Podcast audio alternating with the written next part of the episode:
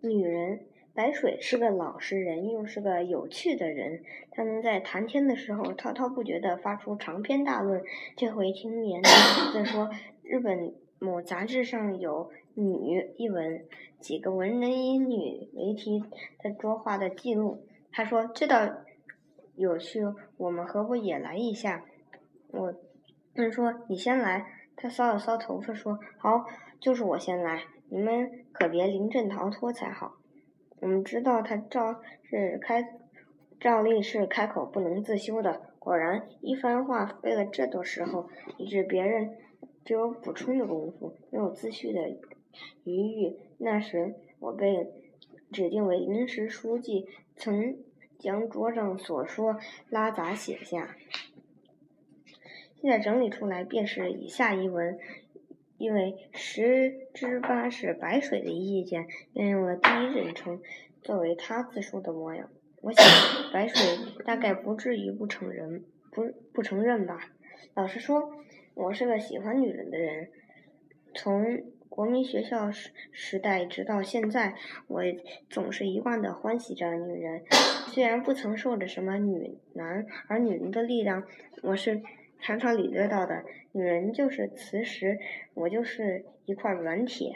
为了一个虚构或实际的女人，常常呆呆的想了一两点钟，乃至想了一两个星期，真有不知肉味的光景。